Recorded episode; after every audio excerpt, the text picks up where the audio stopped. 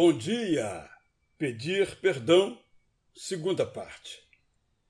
Quando nos ensina sobre o perdão, Jesus nos diz como começar. Devemos orar ao Pai Nosso, perdoa-nos. Orar, perdoa-nos, significa admitir que erramos. Se não erramos, não temos que pedir perdão. Se nos explicamos, não precisamos pedir perdão. Se repassamos para o outro ou para a circunstância a nossa responsabilidade, não temos do que nos desculpar. Se não confessamos nossa falha, não mudamos. Quando não pedimos perdão, nós nos enganamos a nós mesmos como se não ofendêssemos, como se não contraíssemos dívidas, como se não pecássemos.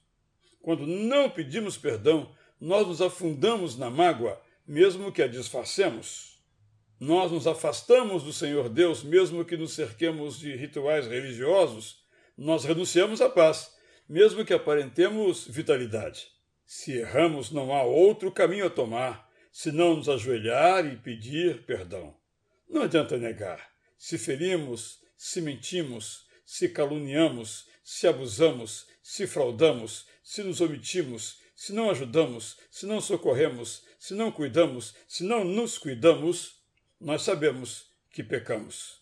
Não adianta nos autopunir. A culpa nos acompanhará. Não adianta arcar com as consequências. A alegria não virá.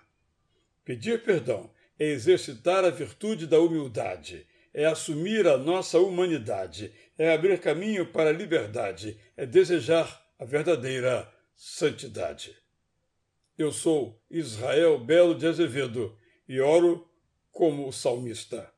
Se tu, Senhor, observares iniquidade, quem poderá escapar? Mas contigo está o perdão.